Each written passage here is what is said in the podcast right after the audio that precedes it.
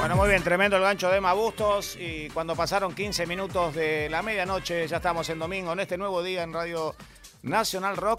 Le damos la bienvenida. Ahí está su música a un gran amigo. Yo ya sé cómo va a arrancar él. Estamos en el 11 39 39 88 88 para todas las preguntas que quieren hacerle. Bienvenido, Ezequiel Deró, al DJ Time. ¿Cómo estás? Capo. Era infaltable. Esto, esto entretuvo a una generación eh, durante mucho tiempo y la verdad que lo necesitaba. Es como que me, me inyectaste más ganas de la que tengo. Más ganas de la que tengo. Ezequiel, ¿cómo estás? Muy bien, por suerte, todo tranquilo, amigo. Bueno, contanos un poco. eh, el Ezequiel de la Z y ese tránsito que lo va insertando en prácticamente todas las discos de la Argentina, en los hogares de todos, a partir de, de las radios.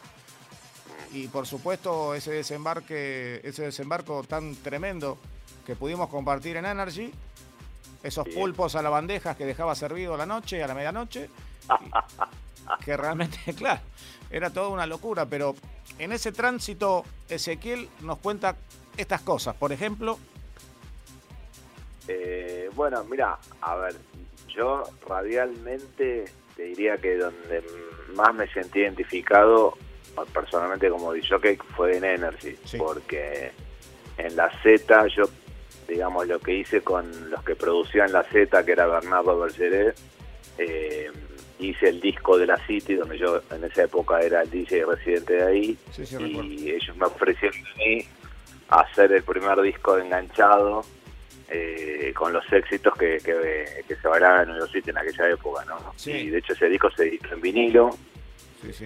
y bueno, y se promocionaba de la Z95 en un acuerdo que habían hecho con eh, eh, los dueños de la City, Ricardo Fab, y bueno, yo que era el que lo mezclaba, digamos, ¿no? Eh, muy bien, Ese ahí, fue como mi primera experiencia radial y discográfica a la vez con, con 18 años. Sí, yo tengo una foto siempre guardada eh, tuya de, de cuando eras muy chico, más que la que posteas vos, que la tengo en exclusiva. Vos sabés que yo siempre tengo un material, un archivo que no resiste nada. Y lo tengo guardado más que el que posteas vos siendo niño al lado de un giradiscos, porque no se puede identificar la marca. Pero bueno, después tenés vinieron. que pasar. Ah, no, no ya, ya va a llegar el momento. Este, y también llegar el momento de decirte quién me lo pasó. Ahora. Ezequiel, arranca Sí. Una carrera tuya como el único exponente que no solo toca en la Argentina, en Buenos Aires, en todo el interior, en los Sí. países cercanos, sino que también es el primer DJ que nos hace conocer como productores discográficos y el talento de los DJs argentinos a partir de las distintas experiencias tuyas en el exterior. Contanos un poco primero la del interior y después lo que fue la bomba del exterior, que yo tuve la suerte de compartir algunos momentos con vos. Bueno, un poco lo que te decía, eh, yo ya con, a ver, de alguna manera tuve la suerte de, de muy joven, la, la cosa arrancó muy joven, entonces eso te da como un tiempo como para crecer, ¿no? Digamos, hay gente que le toca más de grande, a mí me tocó muy joven, Sí, eh, pues ya te decía, a los 18 estaba en el club más importante de Argentina, que en ese momento no es como ahora que uno va por todos lados, sino que la referencia era en qué lugar eras vos el residente, ¿no? sí, eras New York City. Entonces, claro, claro. Y bueno, a partir de ahí eh, es que yo empiezo a hacer, realmente, realmente empiezo a desarrollar mi carrera de manera profesional. Ese fue el salto, digamos, porque Sí. ahí conozco a conozco a los Guerrieri Sí. y conozco a Tuti, que ellos venían a bailar a la City. Sí, Y bueno, Tuti se me presentó ahí en la cabina, me dijo yo soy, soy tal persona, hago esto. Nada, pibe de mi edad, buena, pegamos buena onda. sí, Y de alguna manera él me, me dice, che, mira, yo trabajo con dos chicos, me los presenta a los hermanos de Rieri para, para que estaba la posibilidad de hacer algunas canciones. Vale y Nico, sí, sí. Te hago este preámbulo porque, digamos, cuando empezamos a probar a hacer canciones, que a lo mejor lo estoy contando, digamos, rápido, pero... Pero está buenísimo que lo cuentes. Los chicos quedan, dicen, acá está, este es el bacalao y se cortaba así. Claro, y, y bueno, entonces ahí se entró a sumar el lugar correcto y empezamos a producir canciones, que las primeras fueron eh, Aurora, este, bueno, las que la gente conoce, Dude Stone, este, temas que hoy siguen siendo himnos. Y yo creo que la tapa de, Aurora, ese, yo creo que la tapa de Aurora eh, queda en la historia. Yo la tengo en mi casa como, como, como un objeto de adorno importantísimo y de respeto y de culto de, mi carrera. Yo creo que eh, la chica que está, que es eh, la esposa de Alejandro, Exactamente. Es increíble, y la vi hace poco en una foto y está igual. Es, la, esposa y, es la que canta. Es la que, es la que canta, claro, le mandó un mensaje para que se ponga con la manita Ahora, porque estaba igual. sabes que, que esa canción tiene, tiene un cuento que, como todo en la vida, que eh, mucha gente no sabe, eh, eh, resulta que los hermanos Guerrieri con eh, Tuti habían hecho una versión toda cantada del tema de la bandera, de una de la bandera. Sí. Eh, yo lo escuché, está buenísimo, qué sé yo, y, bueno, yo le dije, estaría bueno probar a hacer una versión nueva, una versión para discoteca. Y es ahí que nace esta versión, la que todo el mundo conoce. Ta, sí, tremendo, tremendo, tremendo, Y bueno, yo ahí eh, me acuerdo con los guerreros hicimos el tema y me acuerdo que me llevé en esa época un DAT, que era un cassette digital que se usaba para probar las canciones. Dos segundos. Y yo no, a dos segundos, a dos segundos de la vida. claro, le entré a poner en, la City y claro, este, lo que pasaba es que ponerle, lo cuento medio rápido para que no se haga largo, yo empezaba a ir a las disquerías a, a, comprar música como todas las semanas, en esas épocas, y los dueños de las disquerías me dicen, che, vos pones un tema que en un momento entra la, eh, como una voz operística del himno a la bandera, y yo decía, sí, no, pero es un tema que hicimos nosotros con unos chicos. No, y no me acuerdo, o sea, si me decís quién me lo dijo, no me puedo acordar, pero esa persona me dijo, deberías editarlo porque me lo, me, lo pide todo el mundo. Y yo decía, no, pero es un tema que hicimos para nada, para poner en la discoteca. O sea, siempre todo muy, imagínate, 18, 19 años, no, estás pensando, no, no es lo de hoy, viste, que, hoy es todo... Y, bueno, y a través de esa canción y, de y de la City nace la posibilidad del éxito de, varias canciones. empecé a trabajar en Energy y bueno, se arma todo una cosa media meteórica, de, te diría, no sé, en un año, un año y medio, una cosa impresionante lo que estaba pasando. y nace la, idea de empezar a ir al interior y claro, a mí me llamaban para el interior y yo, viste, al principio decía, no, estoy acá de residente, porque no, no, no, no entendía, viste. Eh, y claro, llegaba un momento que era impresionante, ¿viste? Te llamaban para... La, demanda tuya, yo me acuerdo, sí, la demanda aparte, no hay provincia que no, no hayas visitado. Y estabas en New York City. Era difícil salir en New York City para empezar a ir al interior, más allá del éxito y después de ahí, yo, yo, de ahí a mí me contratan para pasarme al cielo, que era ahí en, Punta Carrasco, donde está Mandarín hoy. Y, y bueno, llegó un momento ahí que ahí tuve que, ahí negocié, digamos, bueno, me quedo los viernes como residente y los sábados salgo, salgo de gira, por lo menos para ver qué era.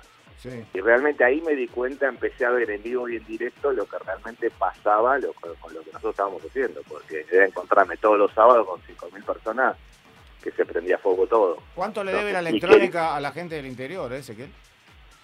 Un montón.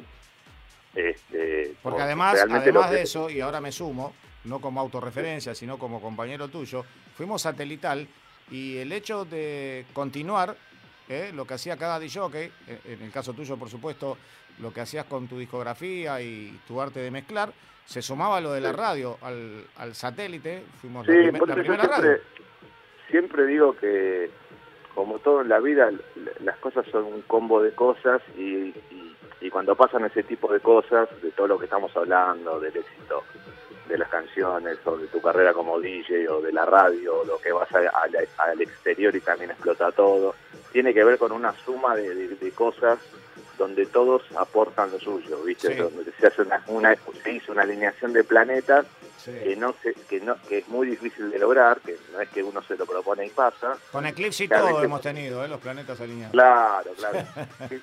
Muchas veces tiene que ver con, con, el momento adecuado en el que viste pasa el tren justo y subiste y deja pasar todo a la vez, donde a lo mejor la gente tenía avidez también por consumir ese estilo de música, donde todo era una novedad y, bueno, era, era una suma de, cosas de, no sé, en su momento los guerrilleros revolucionarios también en su manera de, entender cómo se podía llevar la música yo tiraba mis ideas de cómo poder hacerlo y, ellos entendían, digamos, me podían decodificar lo que yo necesitaba para, para que la pista se prenda fuego. Sí, sí, una productora discográfico de la hostia. Pero ese, yo lo que quiero recalcar es que para los chicos que están empezando, que nos están escuchando en el interior, muchos que es una generación que, que, no participaron de lo que estás contando, y para los que sí, eh, participaron, la cantidad de horas que había que trabajar para que vos tengas la música que pasabas en el interior, la que pasabas en la radio, para los programas de radio, para las participaciones, porque fuiste hasta residente de este programa, el DJ Time, como un año,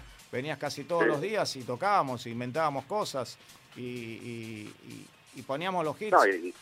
y, las fiestas que se hacían, eh, las fiestas que hacía Energy, que era para 20.000 personas, 30.000 para 200.000, las fiestas que vos hacías en la radio ahí en Zipache, venía a bailar gente a la puerta de la radio y se cortaba. Yo quería hacer un punto eh, aparte, porque en formato de Cardenal de Oro un día, nos, lo, que nos llamó, lo que nos llamó mucho la atención es que así de la nada creo que estábamos pasando música.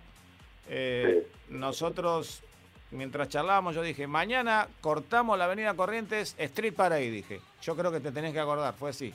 Sí, sí, sí, 24, menos de 24 horas.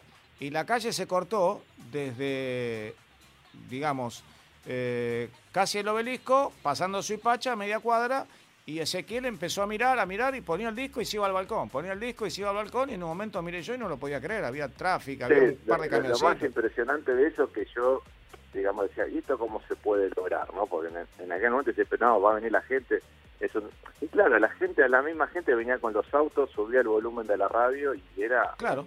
era una reacción en cadena impresionante, pero pero todo era así, te digo, todo lo que todo lo que es una época que duró lo más impresionante que es una época que duró muchos años, que no es algo hoy que todo dura 10 minutos y que no. no te funciona dentro de tres meses no sirve más. Eh, entonces, realmente hoy, a la distancia, te puedo decir, y la verdad que si yo fueron 20, 30 años, que, es impresionante lo que pasó. yo creo que además... Y reinventar. Y, totalmente, además que una radio que terminó y es una radio que, que identifica exactamente cómo siguió cada uno de los protagonistas eh, desde el lugar que ocupó en la radio. Eso no, no, yo creo que fue la radio más importante de, fanáticos de una radio, eh, comparándola incluso con la rock and pop, porque por ahí o cambió de formato o sigue con otro.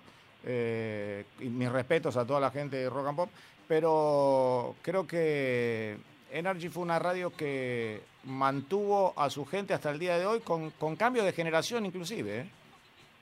Claro, aparte fue la primera radio que le dio le dio cabida a los DJs, que los puso como artistas, y es una suma, o sea, si nos ponemos una, una, suma de cosas que pasaban, era realmente impresionante y y bueno, y fue un momento que fue maravilloso y te vuelvo a decir, lo más grosso es la cantidad de años que duró. Después que terminó Energy se convirtió en otra cosa y siguió. Y, y yo, como digo siempre en los posteos que pongo, yo no tengo palabras más de agradecimiento a todos, o sea, a la gente que, que nos apoyó, que nos apoyó toda la vida. Y yo ya estoy a punto de cumplir 53 y poder seguir viviendo de la música desde que arranqué mi vida. Eh, lo único que puedo decir es gracias, porque la verdad no, no, a todos, ¿eh? con los que trabajé, con eh, la, etapa tuya, que también fue impresionante, la, sí, la sí. no sé, la época de Inmortales, Tremendo. que después yo seguí solo, la época actual, que, trabajo con otro productor del carajo que se llama CFC Beat, que también es un chico que, es, impresionante como produce. Y bueno, y, es lo que me sigue motivando a seguir, obviamente, porque eh, si no es como que ya a lo mejor estaría en otra, digamos, estaría haciendo otra cosa de mi vida. Ese, escuchamos un cachito de tu música, te quedas... Eh en línea y, y volvemos con, con, esta nota para que escuchen un, un, poco la música de Ezequiel Dero que tanto nos piden. Ya venimos, ¿eh? Dale, dale, dale.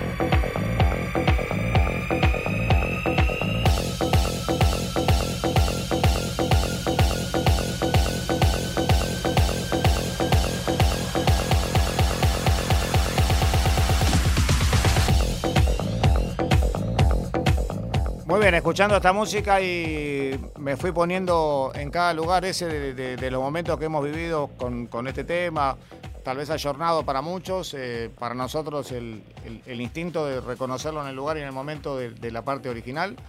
Y, por supuesto preguntarte cuando empezás a salir al exterior, ¿no?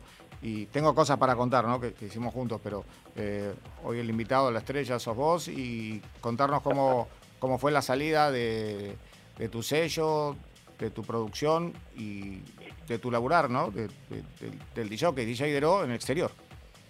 Y porque, bueno, un poco lo que siguió después de todo esto que conté es que eh, muchos DJs de afuera que funcionaban, que venían a las fiestas que nosotros hacíamos en Argentina, como, no sé, Eric Morillo. David Morales, ¿te acordás?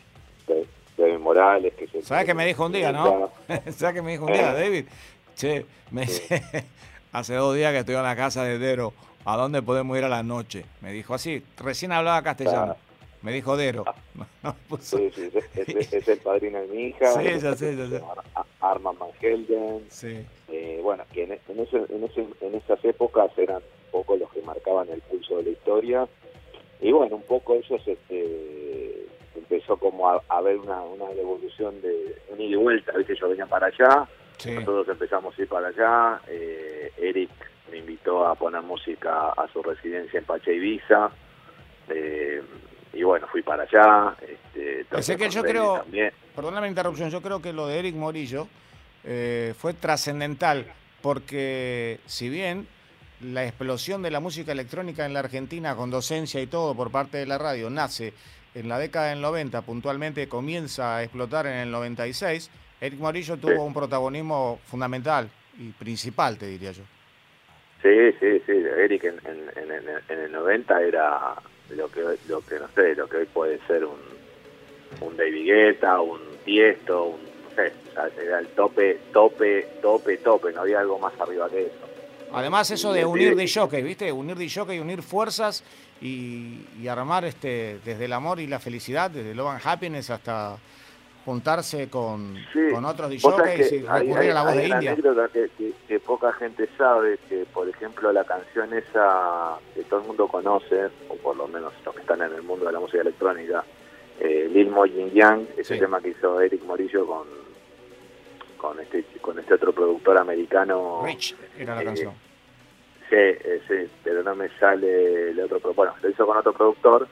Eh, ese tema nace cuando él viene a tocar acá a Argentina ah, para, para la fiesta que, que, tocaba conmigo. Eh, él vino al cielo y en el cielo yo tenía una, una sirena que le habíamos puesto un dimmer. Entonces la sirena en la medida que iba subiendo el dimmer, como si fuera la luz, iba haciendo el efecto. Y el pibe estaba recopado con, con, esa, con eso, se recopó. Después fue Sirenas en Buenos Aires, ¿te acordás cuando lo tiramos por el aire? Claro, y cuando él llegó, cuando se iba, eh, lo, lo, yo a se me dice, llego a New York y hago un tema con este con la sirena, te lo mando. Y con él a la semana me manda Luis Vega, el otro productor. Lo hice con Lito Luis Vega. Ah, claro, Luis Vega. me, junté con Lito Luis Vega, me dice, armamos esto, probalo, y todavía el, tema era, no, imagínate, estaban editado, y fue una explosión, y después salió por Strictly Rhythm, y bueno, nada, yo le decía, la anécdota que decía, ponele tu nombre porque es un bombas. No, porque tengo otros temas con mi nombre, qué sé yo, y bueno, salió con un seudónimo, eh, que era el famoso Lil Moñin Yang, que era Eric Morillo y Little Luis Vega. Sí, sí, sí. Este, y bueno, es un himno del house mundial, ¿no? Conocido que nació en la fiesta del cielo, en la cual él participó conmigo. Bueno, después la producción, la producción de, de, los chicos de Real to Real con, con ese loco Mad Stallman, ese, ese tipo que le ponía una impronta tremenda, ¿no? La música electrónica. Sí, sí, sí. sí. Así que bueno, después eh, eh, yo empecé a viajar, viste, de, cuando empezó a ver onda, empezó como un, un, intercambio cultural, entre comillas, ellos venían para acá, nosotros íbamos para allá, y bueno, y después las canciones que empezaron a explotar afuera, que eso no estaba en los planes de nadie, obviamente. Eh, canciones que nacieron para poner en una pista en la que yo ponía música, se terminaron convirtiendo en éxitos en, todos los charts, ¿no? Entonces ahí empezamos a hablar de otra película porque eh, era como que, nada, tu pasaporte no era solamente tu nombre, sino ya que las canciones rompían todo. Y cuando hay, todo el mundo ya sabe que cuando hay un hit, atrás de eso se abren unas puertas que son impresionantes. Entonces, a partir de ahí, bueno, nada, a partir de ahí hasta el Lo Parade no, no, nunca más se paró, ¿no? Así es. Eh, bueno, hablando de Lo Parade, recuerdo que en el 98 eh, fui con ustedes, con toda la gente de la radio, y tuvimos un viaje tremendo. Era, habíamos hecho como 13 horas y pico, y, y quedamos en, creo que hicimos Baraja Berlín, y cuando estábamos en Berlín habíamos hecho tanto, tanto, que yo me acuerdo que te hice, yo fue el día que te vi reír más fuerte en mi vida. Creo que estaba al lado tuyo y te dije, estoy tan cansado, nos faltaba un micro todavía, estoy tan cansado que me volvería a casa, creo que te dije. Y... Es que es verdad, no. vamos arriba de un micro, no me olvido más. Sí, sí, sí. Te dije, estoy tan cansado. estaba, que, estaba quemado con el cambio de horario y todo, y me agarró un ataque de risa porque era tal cual. Encima yo iba con la caja de los vinilos en esa época.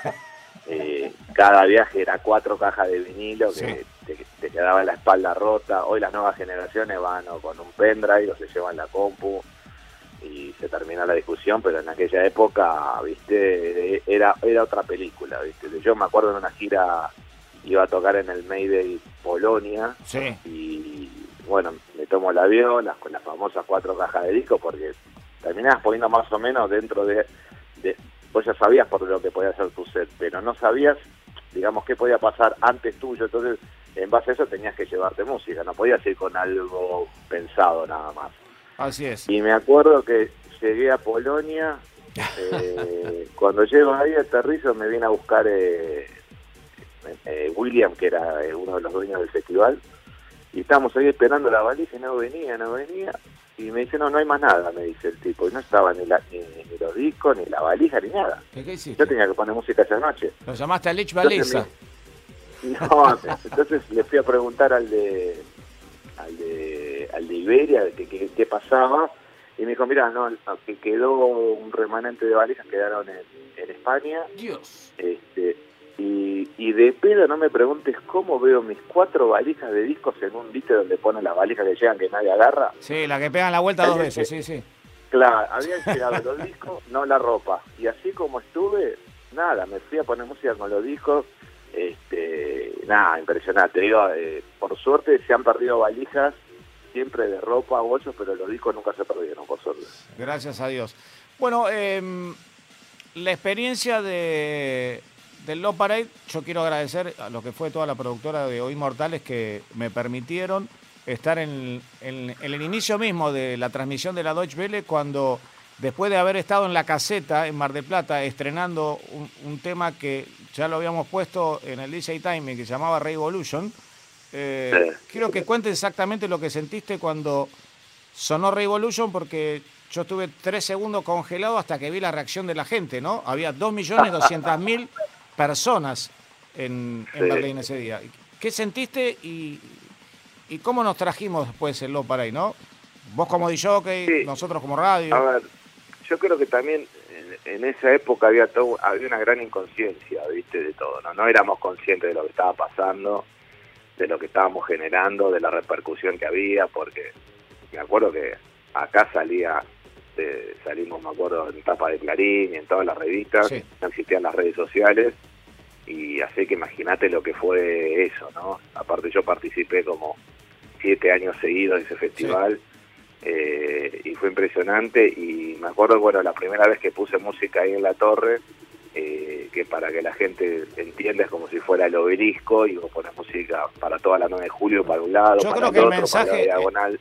Eh, perdón, ¿Eh? el mensaje que estaba dando el doctor Mote era, era trascendental porque en el mismo lugar donde un loco estaba declarando una guerra mundial, un nazi, un loco, eh, se ponía música para la paz, para la alegría de la gente y para lo mejor de la gente, ¿no? Porque la música era la llave ese año. sí, sí, de hecho ese festival nace una vez que cae el muro de Berlín. Tal cual y unen a toda la gente y dice déjense de romper los huevos con, separar, con dividir y un poco era eso y siempre todos los años había un leitmotiv que tiene que ver con el amor, digamos. Por eso era el, el famoso Weekend of Love que se armaba de un jueves hasta el domingo con el epicentro el sábado, con esas dos millones de personas que bailaban en, la avenida esa, la, la Torre del Ángel Dorado. Exactamente, y los camioncitos y bueno, y después las previas que hacíamos durante las noches anteriores, terminábamos en el Columbia Hall y yo terminé hablando con Falco y el Lim, nunca entendí nada. lleno de fiestas y, bueno, poner música ahí... Eh,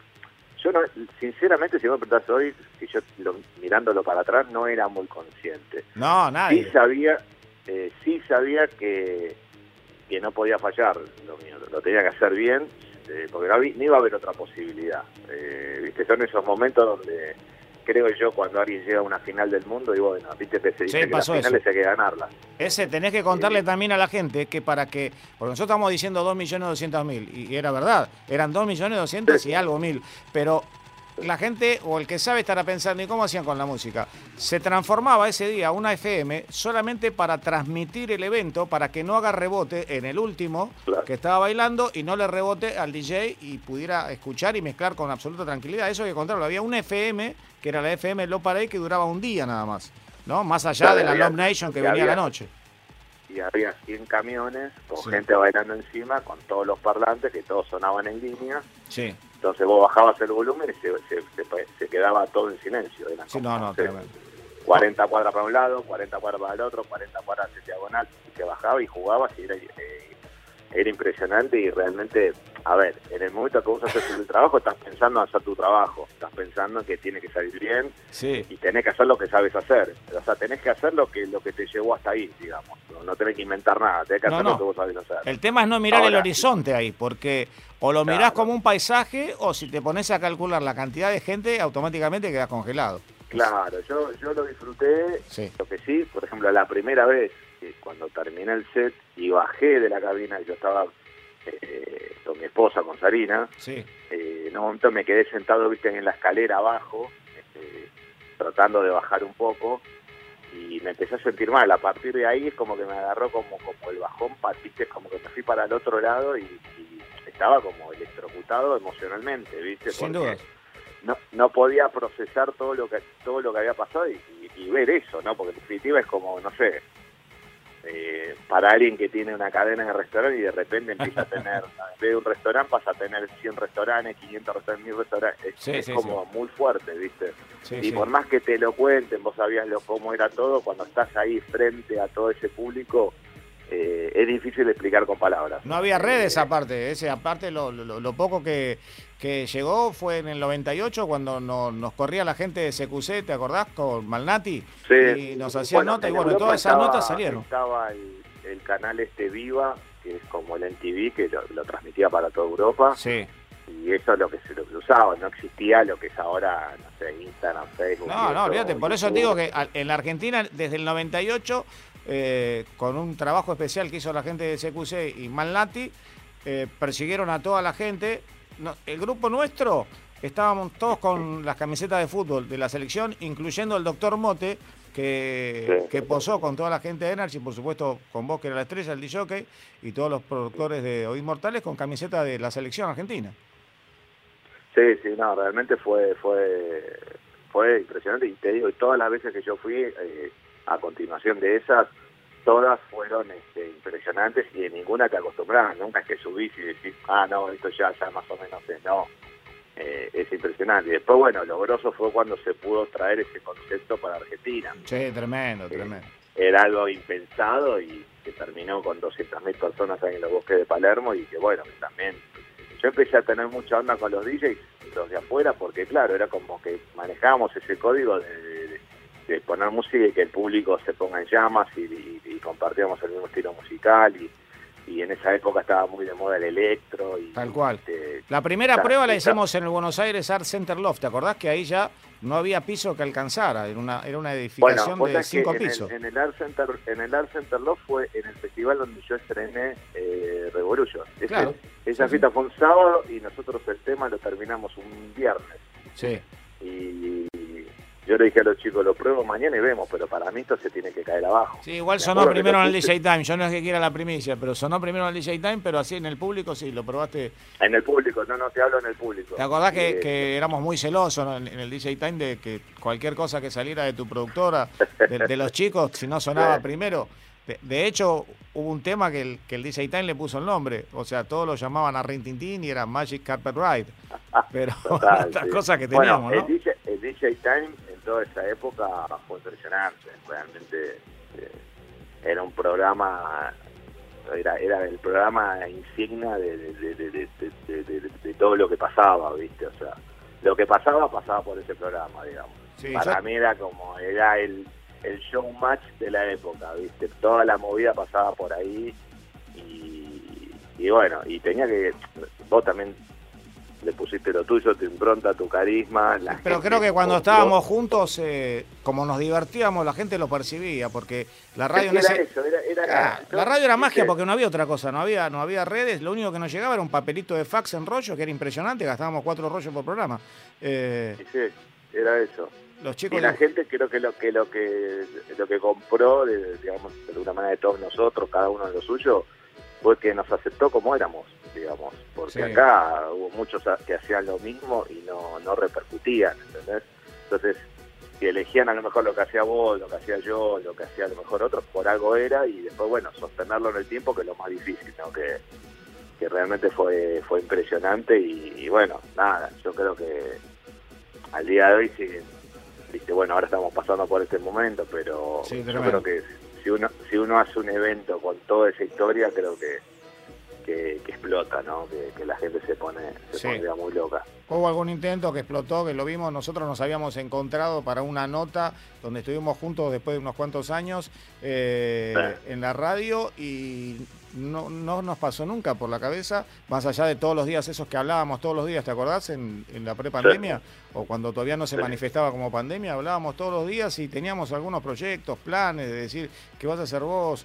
Eh, ¿Por qué no vemos acá? Fíjate acá. Yo te decía, mira, hay un sello que... Sí, lo que pasa es pasó esto, a, ver, a ver, uno a veces dice, bueno, fue un momento, lo, lo, hiciste, se disfrutó, después empezás a hacer otras cosas que también te va bien y como que el otro va quedando ahí, pero realmente yo me doy cuenta en los posteos y en un montón de cosas que cuando tocas determinados temas que tienen que ver con esa época, eh, bueno, la gente lo puede ver, la cantidad de mensajes, de comentarios, de likes y todo es impresionante. Entonces, evidentemente es algo que quedó grabado a fuego en los corazones de la gente, ¿no? Y, bueno, nada, por eso, como te dije antes, yo soy un agradecido a la gente, a la gente, a todos los, a todos los que trabajamos en diferentes épocas, eh, porque todos de alguna manera contribuyeron para que esa escena fuera impresionante y que de alguna manera la escena de hoy tiene que ver con todo lo que pasó ahí, ¿no?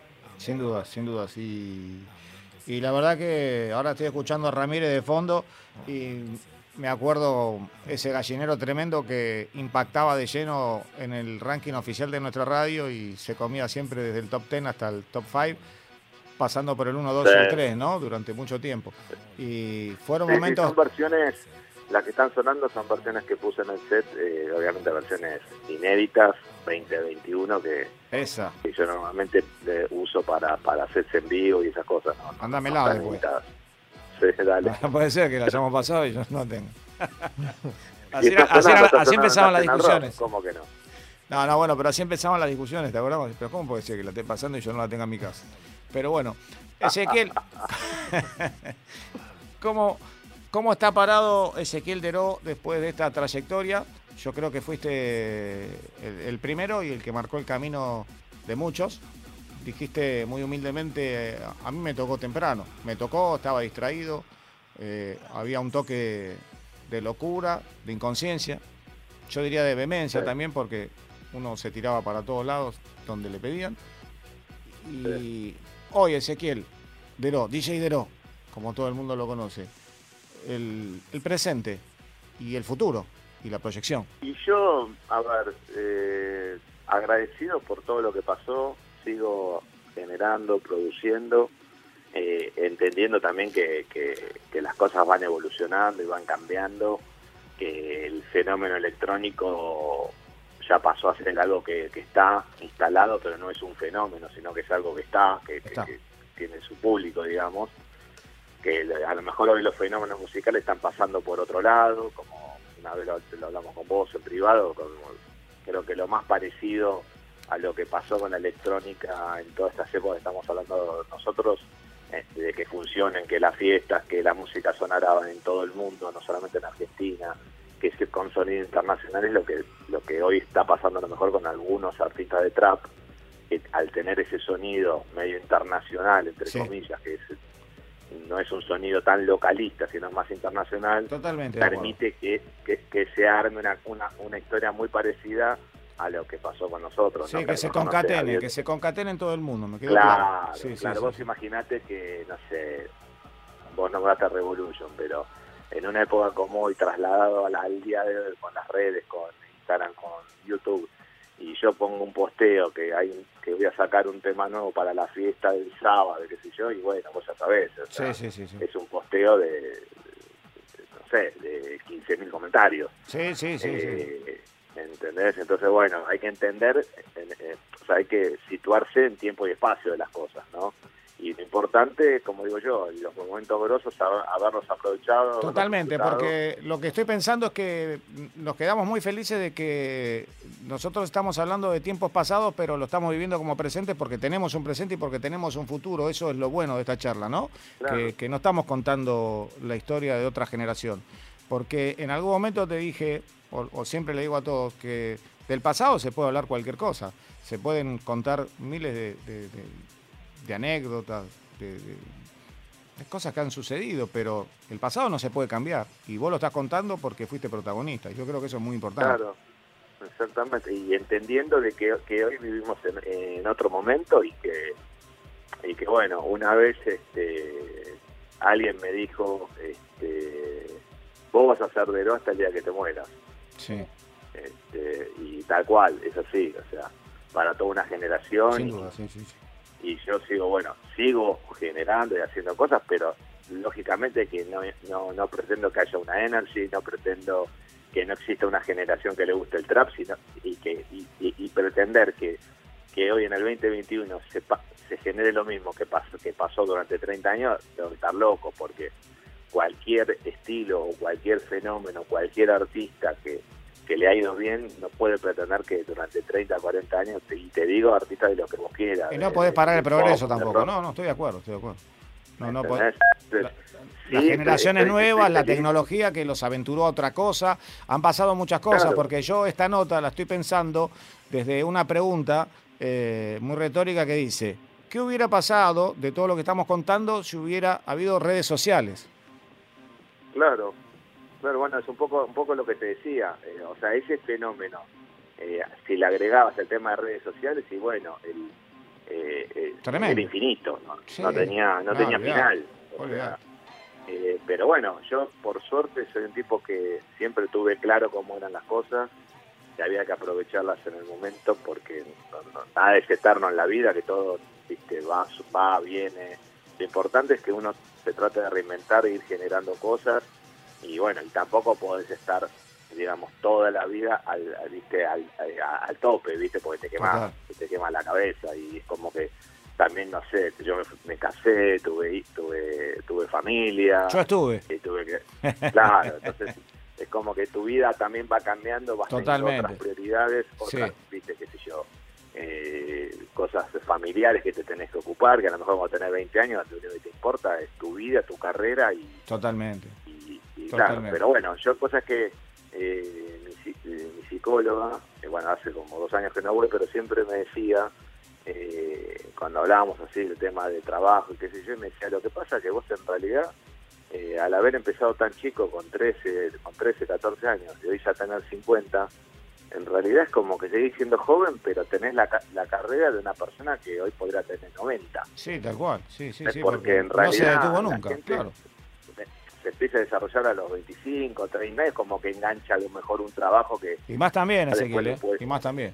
Claro, ¿entendés? Entonces es como que, en el caso mío, yo te vuelvo a repetir, eh, yo con 18 años ya, ya trabajaba en la discoteca número uno de Argentina, cuando en ese momento representaba, no sé, como trabajar en, por decir hoy, en, no sé, en, Facebook, por decir algo, ¿no? Sí. Era el lugar de referencia donde la música que sonaba ahí era lo que, lo que todo el mundo quería. Eh, si la gente bailaba un tema X, no importaba si era bueno o malo, la gente lo quería. Quién era el que ahí, todo el mundo lo quería. Entonces se generaba, y yo generé eso sin darme cuenta a los 18 años, muy chico. Entonces yo lo miro hoy con mi hija que tiene 23, sí. se recibió de administración de empresas y, es como que es, chocante ver ella, bueno, la bula, todo, en una, empresa le va muy bien, pero claro, lo comparo con, lo, que me, lo que me pasó a mí y, bueno, es fuerte, ¿viste? Es fuerte porque yo a la edad de ella ya viajábamos por todo el mundo, íbamos, veníamos, ¿viste? Es una cosa impresionante. Entonces, eh, es fuerte y bueno, por eso soy... Hay gente que, que qué sé yo, no, no, no agradece, ¿viste? no, sin duda. Eh, ¿Viste? las cosas que buenas que pasaron. Y yo al revés, lo, agradezco porque sé que no, no todo el mundo tuvo la suerte de de pasar por ese tipo de, situación, ¿no? Porque también tenés que tener la cuota de suerte, no solamente, eh, como digo, ser vehemente, y porque a lo mejor, Sin dudas. si la suerte no te toca, hay, ciertas cosas que no pasan. Quería decirte que nos está siguiendo y alguien que nosotros al que nosotros recurríamos frecuentemente, que es Alejandro Ponlecica, está por ahí mirando y escuchando la nota, así que le mandamos un gran saludo, sabemos que también es referente tuyo y referente de todo, ¿no? Creo que de ahí nos agarramos todos como el para... Caso de, el caso de Alejandro también es otro caso, un poco lo que hablábamos, ¿viste? O sea, es un referente de la historia. Sí, sí, sí. Eh, es como San Martín, digamos. Tal cual. muy bien. sí, pero San Martín, ¿qué haría hoy? pero no importa lo que haría hoy. San Martín es grosso lo que hizo cuando lo hizo. Sí.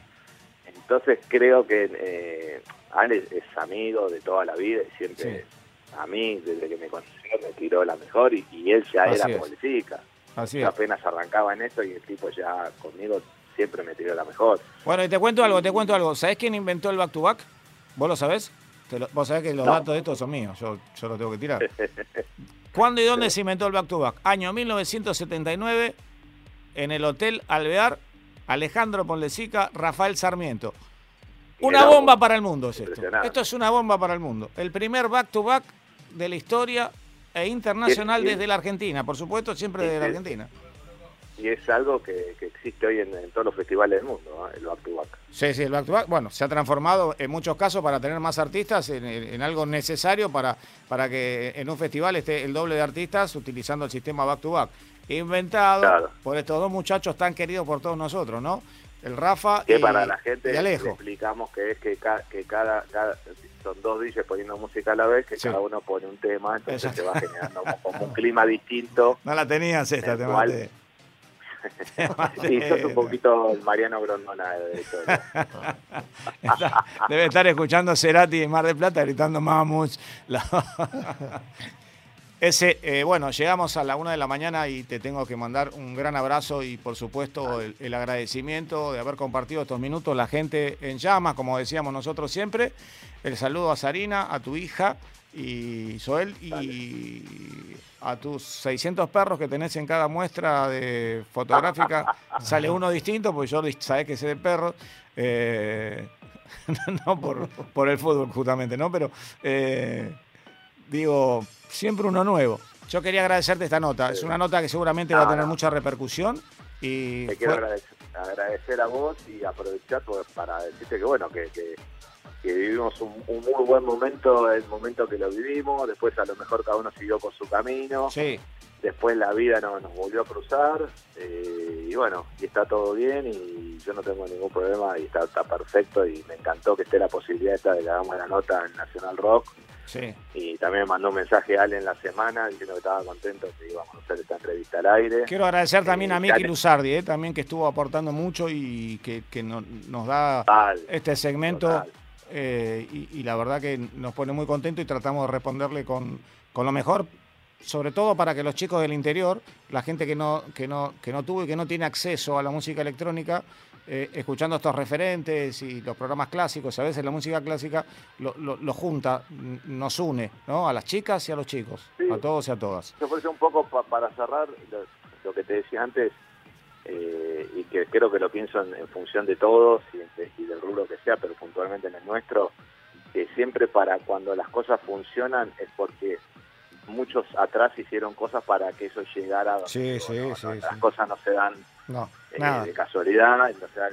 casualidad que Alejandro sea quien es ahora manejando todo lo que maneja.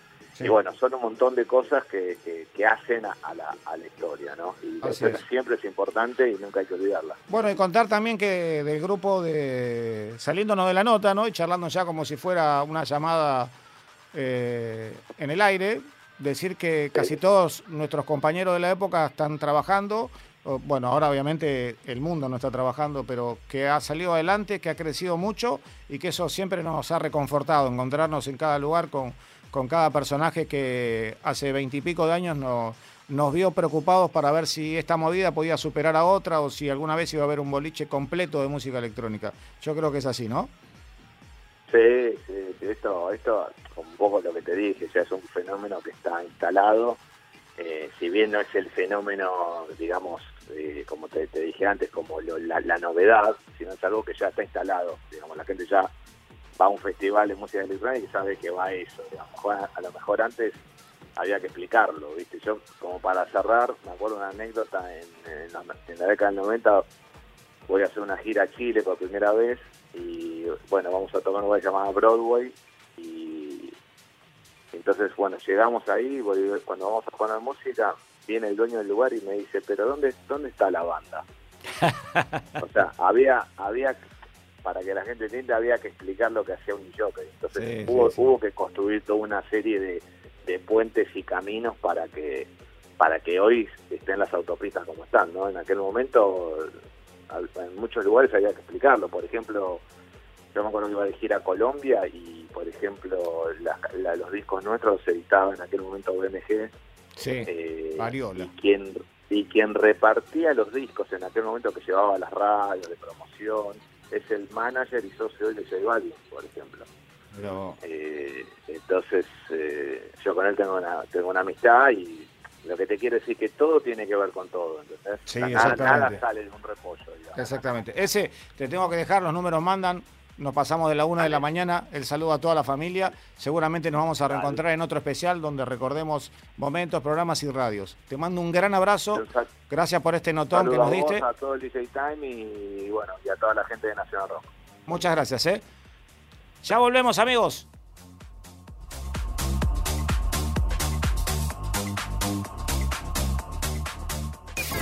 Voces. Pensamientos. Plurales. Públicos. Federales. Escucha, a la escucha.